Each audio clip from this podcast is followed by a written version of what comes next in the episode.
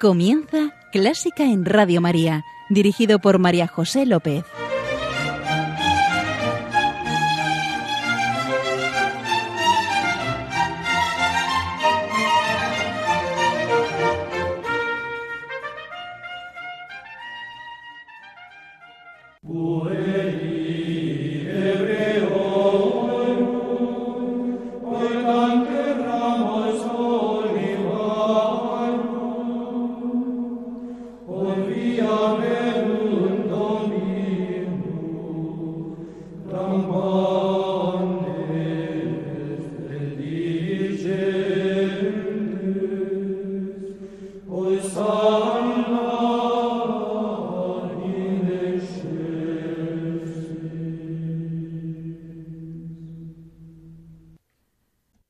Los niños de los judíos, llevando ramos de olivo, salieron al encuentro del Señor. Gritaban y decían, Osana en el cielo. Bienvenidísimos a Clásica en Radio María, queridos oyentes, en este día tan especial. Encomiendo este programa a la Virgen y va por ti, Señora. Sí, día especial, Domingo de Ramos. Y este tiene que ser, como no, un programa especial que nos ayude un poquito a vivir la Semana Santa. Y para ello tenemos la suerte de contar con el Padre Daniel dos Santos, misionero y sacerdote de la Fraternidad Misionera Verbum Dei. Contamos con el Padre Daniel y con música, claro, inspirada e inspiradora. Hola, Padre Daniel. Hola, con mucho gusto os acompaño en este momento de escucha de la música y también de oración, claramente, en preparación a esta Semana Santa, esa semana de vivir la pasión del Señor. Pues si os parece, nos metemos de lleno. Padre, Domingo de Ramos. Entramos en la semana más importante de nuestro año litúrgico, que quiere ser una semana importante para nuestra vida, eh, Domingo de Ramos celebramos la entrada de Jesús en Jerusalén. Su ministerio empieza en esta ciudad tan importante para el pueblo hebreo y para nosotros como cristianos, porque nosotros como iglesia somos la nueva Jerusalén. Y de hecho, eh, Cristo al entrar en Jerusalén, lo que quiere hacer es entrar en nuestra propia vida, en cada uno de nosotros, en todo lo que somos, no sólo para recibir su gracia, su perdón, su amor, pero sobre todo para que recibiéndolo nosotros también vivamos su pasión, seamos más como el Cristo apasionado por la humanidad, por los hijos de Dios. Y esa es nuestra gran ilusión en esa semana. Y la empezamos alabando y con todos, con todos cantamos Osana, Osana, hijo de David, bendito el que viene en el nombre del Señor, Rey de Israel, Osana en el cielo. Y lo hacemos con Schubert, Franz Schubert.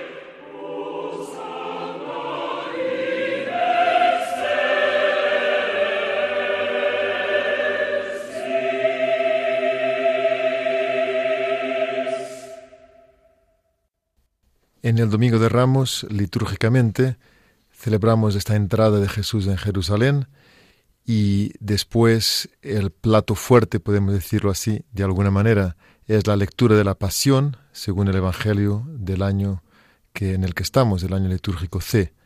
Leeremos entonces, leemos en la, en la Eucaristía el Evangelio según San Lucas, la Pasión según San Lucas, y por eso nuestro corazón se encuentra naturalmente eh, transportado a todo lo que el Señor hizo por nosotros. Pero esta entrada en Jerusalén Entonces es muy importante, porque, eh, como decía San Andrea de Creta, un santo, un padre griego del siglo 7-8, él nos invita justamente a dejar que Cristo entre en nosotros y viva en nosotros. Por eso no podemos mirar la pasión, contemplarla, meditarla como si fuese algo de antaño solamente, ni algo externo a nosotros, sino que vamos a intentar a través de la música y a través de esos comentarios, vamos a intentar que nuestro corazón se despierte y reconozca esos pasos del amor de Cristo con los que más nos identificamos y los que el Señor nos eh, llama a vivir.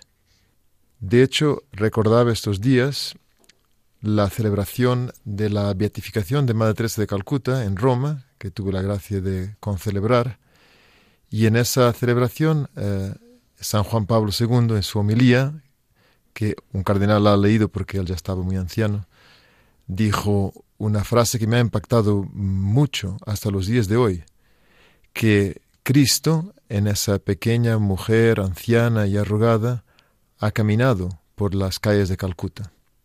Jesús nunca fue a India, obviamente, pasó por Calcuta, pero a través de esta mujer que dejó que Cristo viviera en ella, la pasión de Cristo se actualizó en su vida, en su amor, en su entrega a los pobres, y eso es lo que el Señor quiere hacer también con nosotros. Quiere caminar a través de las calles de nuestra ciudad, de Madrid, de cualquier ciudad donde estemos, en España, en el mundo, y vivir de nuevo su pasión ahora a través de cada uno de nosotros. Justamente cuando Cristo llama a sus apóstoles a celebrar la última cena, es lo que pretende.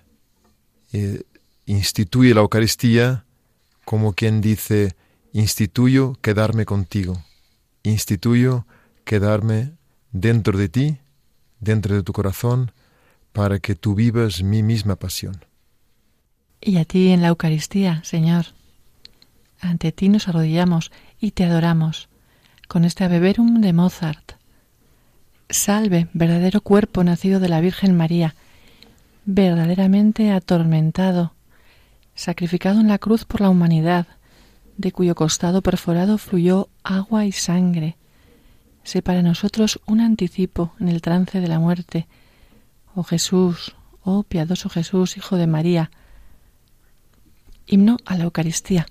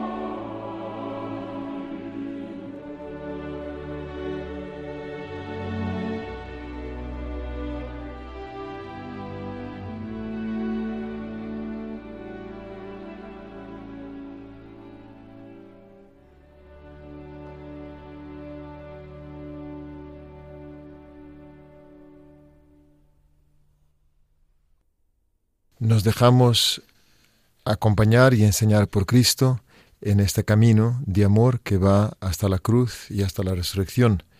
Y nos paramos con Él en Getsemaní, uno de los momentos más fuertes de su vida. Este jardín al que el Señor nos invita, como ha invitado a sus apóstoles, en este lugar apartado, de silencio, en el que puede contemplar a Jerusalén de nuevo, puede contemplar al mundo. Cristo va a entender del Padre cómo amar. Va a entender del Padre que necesita amar a cada uno de nosotros yendo a la cruz. Eso es algo que entendiéndolo eh, le resulta extremadamente difícil. Y esto nos enseña algo, nos enseña que para saber lo que hemos de hacer y cómo hemos de amar, necesitamos de orar, de escuchar al Padre, de escuchar al Espíritu, y ahí vamos entendiendo los cómo del amor. ¿Qué tengo que hacer? ¿Cómo he de comportarme? Pero aún así, aún sabiéndolo, muchas veces no tenemos la fuerza para hacerlo. Y aún sabiendo que lo más correcto sería perdonar, lo más correcto sería tener paciencia, lo más correcto sería no juzgar. Muchas veces el corazón no tiene la fuerza ni la capacidad para hacerlo.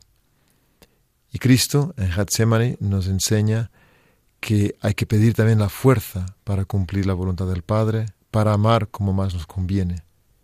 Por eso pide a los discípulos que oren, por eso Él mismo va a orar tres veces y va a pedir al Padre hasta incluso que si es posible, que no sea de esta manera, pero si es tu voluntad, que se haga esa voluntad. Y es un camino progresivo de dejar que la voluntad del Padre, que el amor del Padre gane fuerza en nosotros. Cristo en Getsemaní nos enseña que necesitamos no solo de saber cómo amar, sino también la fuerza para hacerlo. Escuchamos la oración de Jesús en el huerto, también Schubert. En el monte de los olivos oró al Padre. Padre, si fuera posible, aparta de mí este cáliz. El espíritu está pronto, mas la carne es débil. Pero hágase tu voluntad.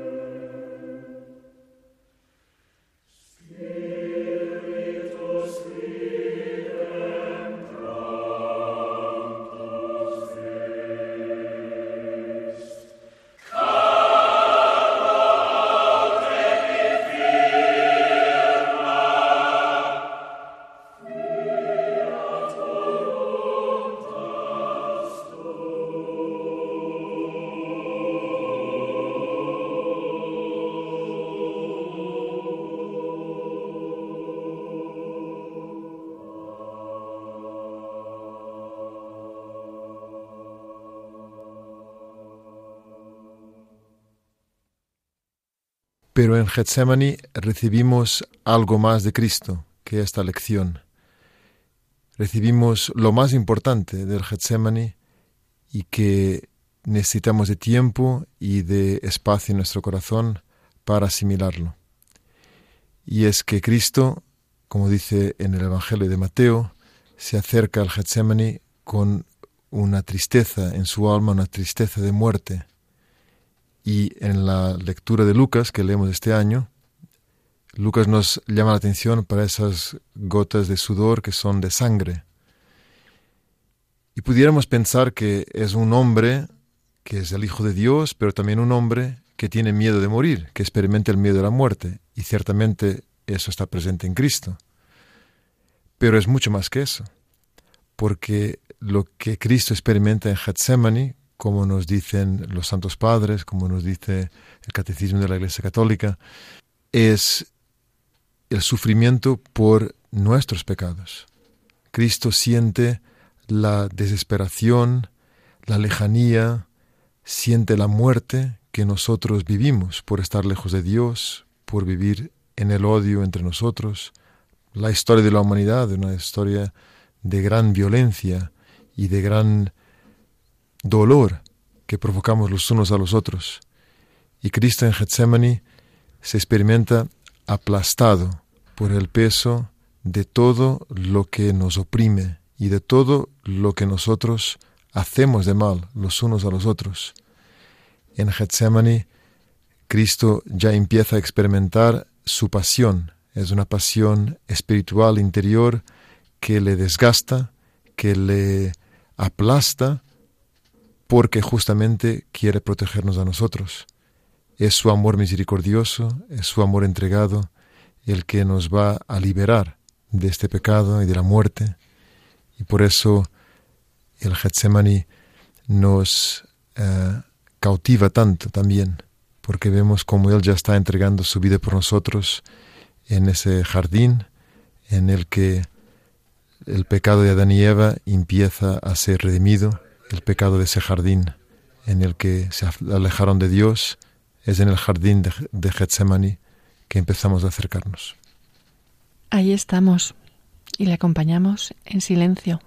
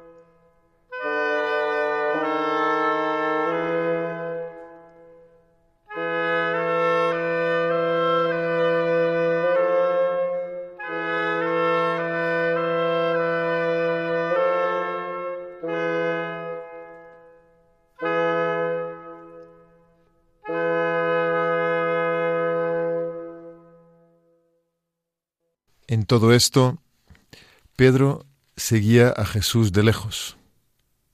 Es así que continúa el Evangelio de Lucas, colocándonos delante de la impotencia de sus amigos y apóstoles por él personalmente elegidos.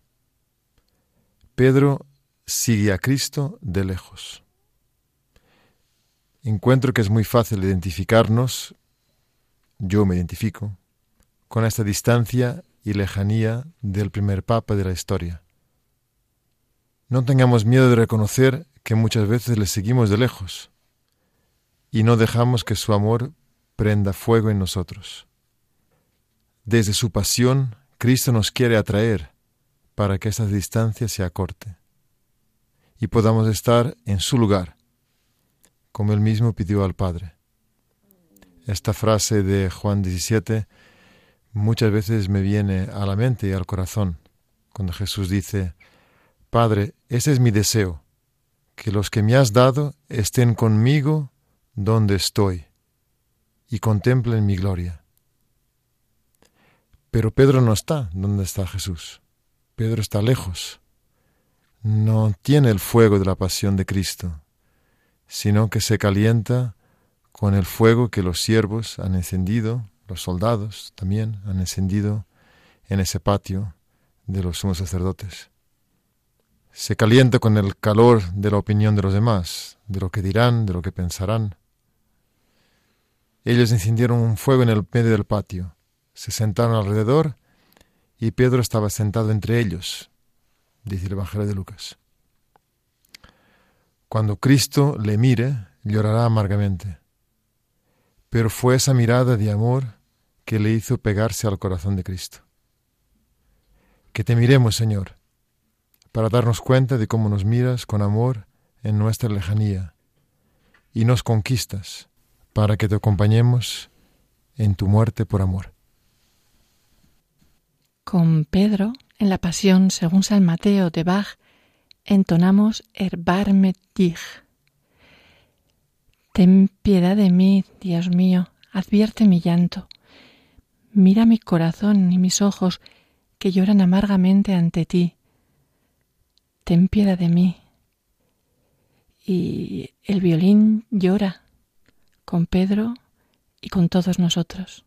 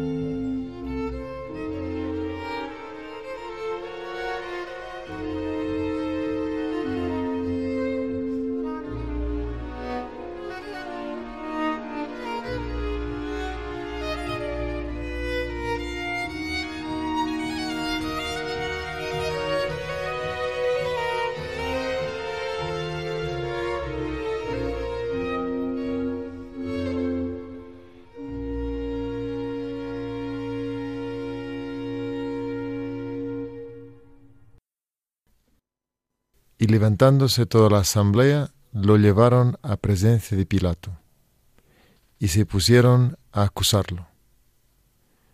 Así sigue la lectura de la Pasión, según Lucas.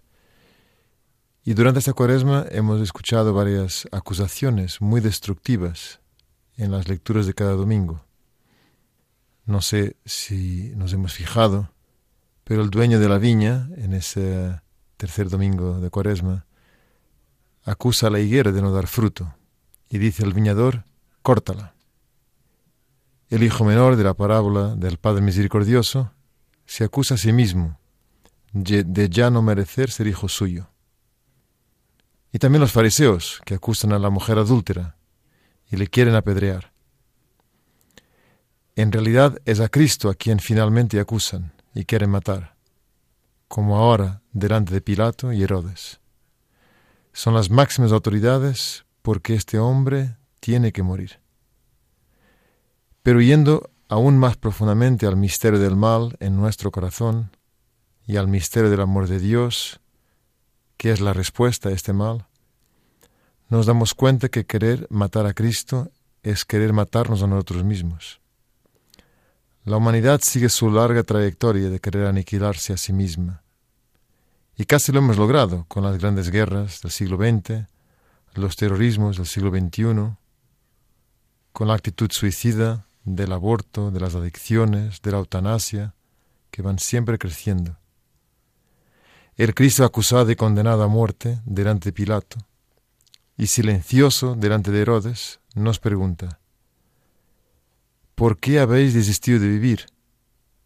¿Por qué queréis acabar con vuestra vida? ¿Por qué no habéis dejado que mi amor os transforme?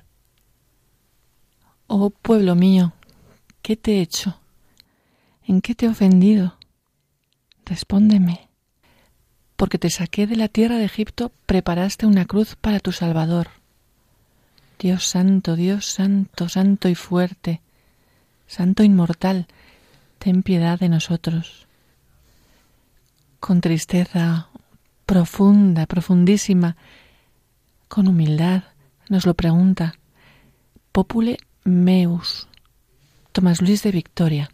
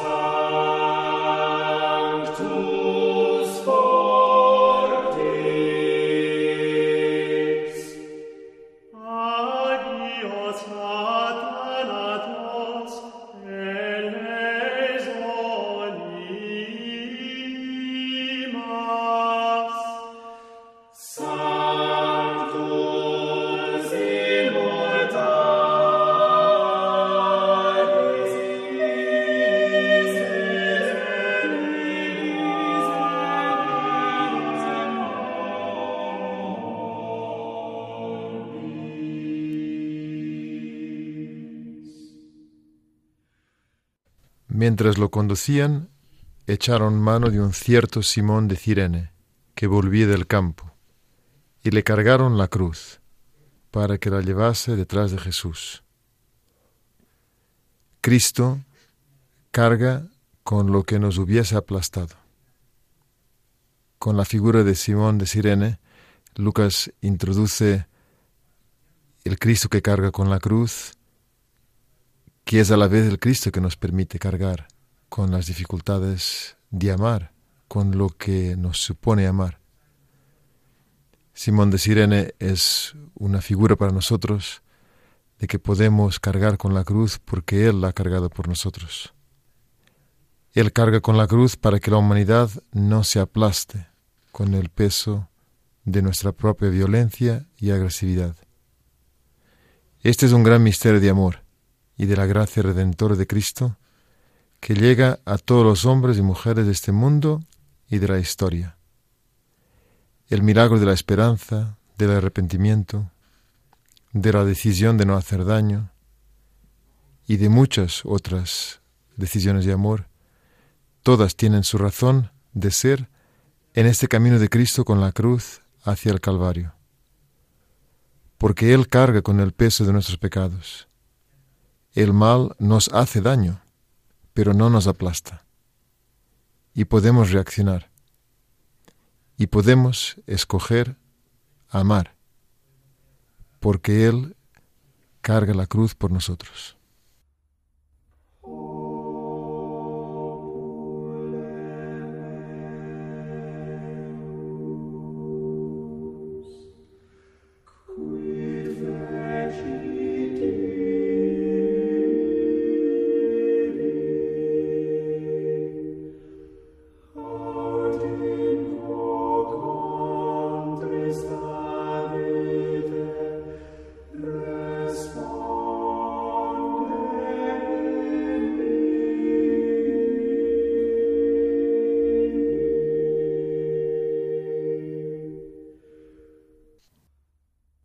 Y cuando llegaron al lugar llamado la calavera, lo crucificaron allí, a él y a los malhechores, uno a la derecha y otro a la izquierda.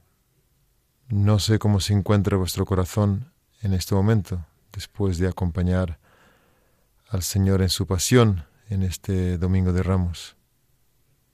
Pero llegado a este punto, lo normal es que nuestros corazones se vayan llenando de silencio, porque todo está a punto de acabar. Cristo comparte el sufrimiento humano, pero lo llena de un amor que solo Dios puede tener. Sus heridas nos han curado. Nuestras heridas suelen llenarnos de rencor, de amargura, de odio y de todo tipo de reacciones profundamente negativas. Sus heridas, sus manos y pies clavados al madero, nos transmiten la fuerza para aceptar el sufrimiento con el que tenemos que convivir. Él no vino a quitarnos mágicamente el sufrimiento y los muchos obstáculos de nuestra existencia, aunque muchas veces lo deseamos. Mirándote en la cruz, me lleno de este misterio agro y dulce a la vez. El dolor está y hace parte de la vida, pero tú lo has llenado de gracias, de perdón y de reconciliación. El sufrimiento de Dios en la cruz, un sufrimiento por amor, tiene ya la fuerza de la resurrección.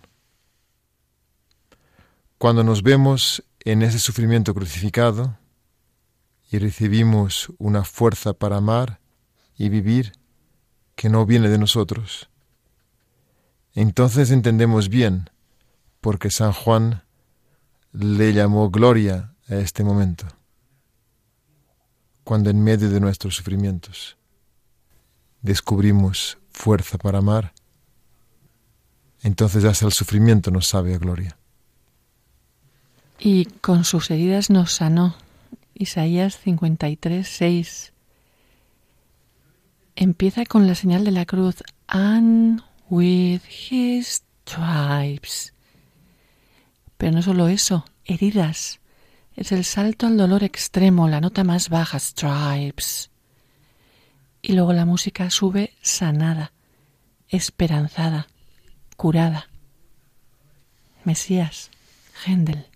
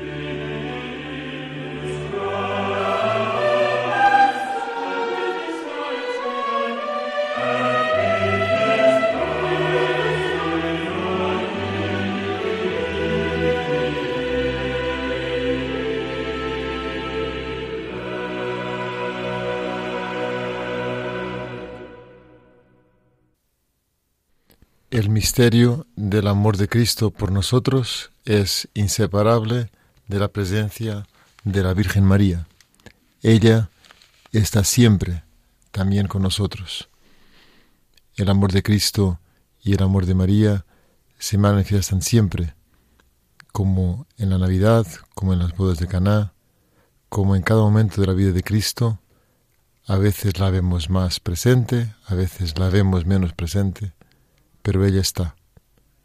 Y está junto a la cruz, ayudándonos a percibir y experimentar su amor crucificado por nosotros. Estamos junto a ella, al pie de la cruz. Sentimos sus emociones. Stabat Mater. Estaba la Madre Dolorosa junto a la cruz lacrimosa mientras pendía el Hijo con el alma gimiente, contristada y doliente que atravesó la espada. Kodali.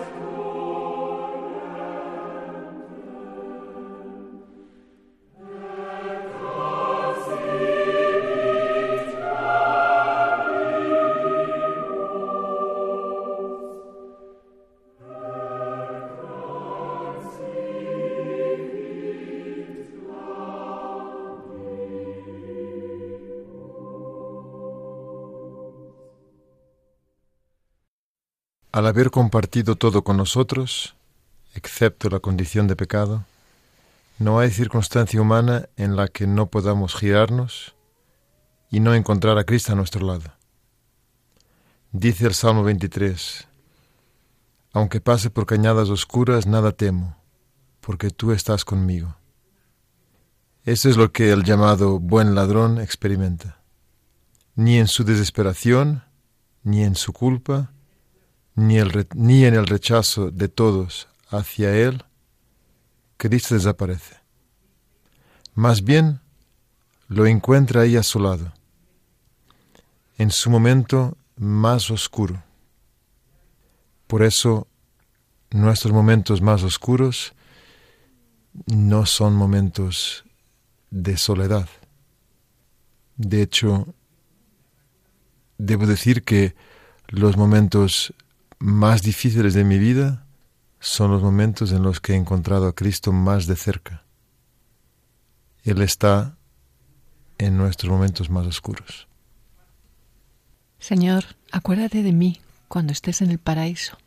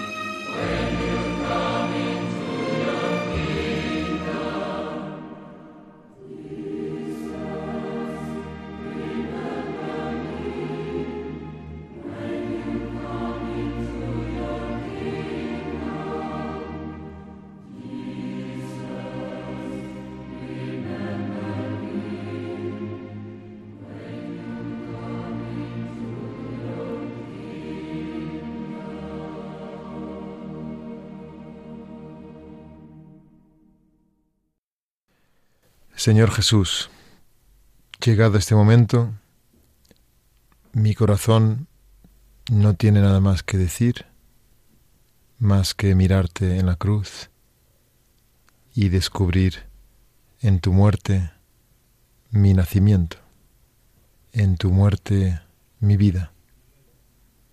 Por eso quiero escucharte, entregándote al Padre, entregándome al Padre también y muriendo para darme la vida.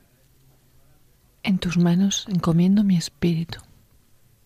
Te sé.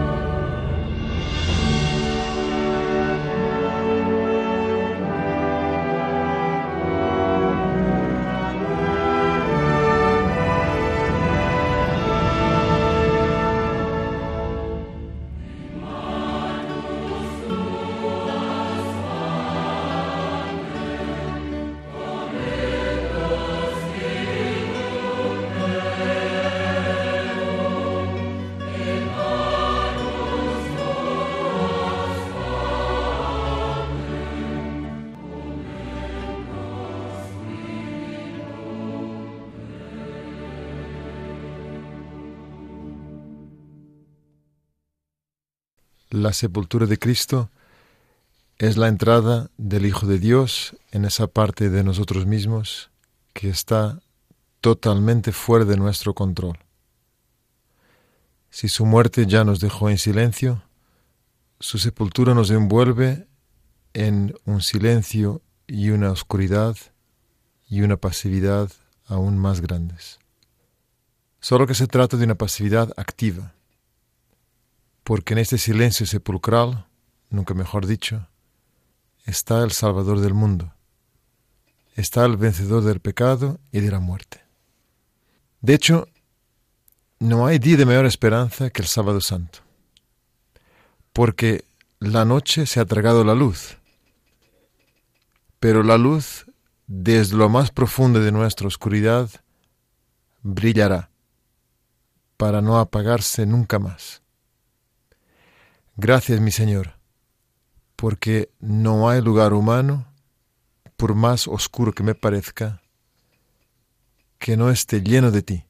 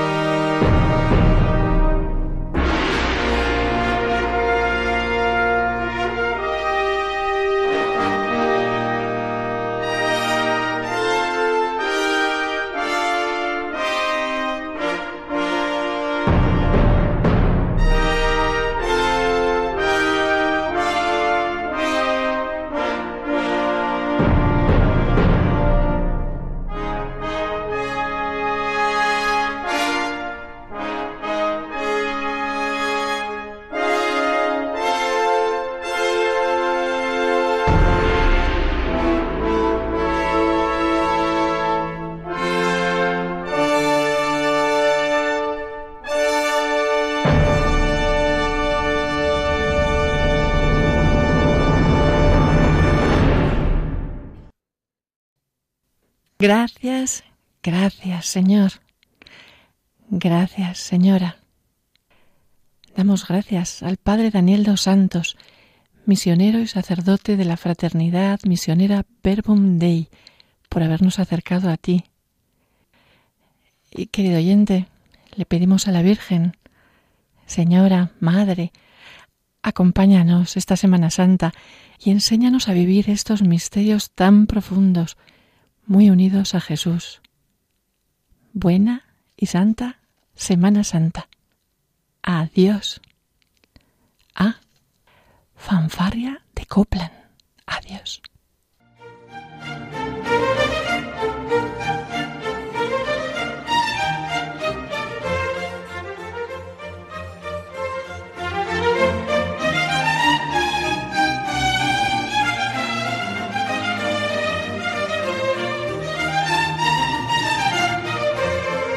Han escuchado Clásica en Radio María, un programa dirigido por María José López.